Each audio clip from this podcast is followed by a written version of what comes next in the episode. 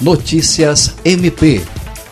Em ação conjunta entre o Ministério Público do Estado do Acre e a Polícia Militar, resultou na prisão de mais um conselheiro de organização criminosa nesta quarta-feira, dia 1 em Rio Branco. Ele foi identificado durante investigação do Grupo de Atuação Especial de Combate ao Crime Organizado, GAECO, com o apoio do Núcleo de Apoio Técnico do Ministério Público, o NAT. Pela manhã, policiais do Batalhão de Operações Especiais cumpriram um mandado de prisão e três de busca e apreensão. O homem que foi preso pertence ao Comando Vermelho e tinha como função gerenciar as atividades de rua da organização criminosa e planejar os crimes. De acordo com o promotor de justiça Bernardo Albano, coordenador adjunto do GAECO, a partir do material apreendido, as investigações serão aprofundadas. Andréia Oliveira, para a Agência de Notícias do Ministério Público do Acre.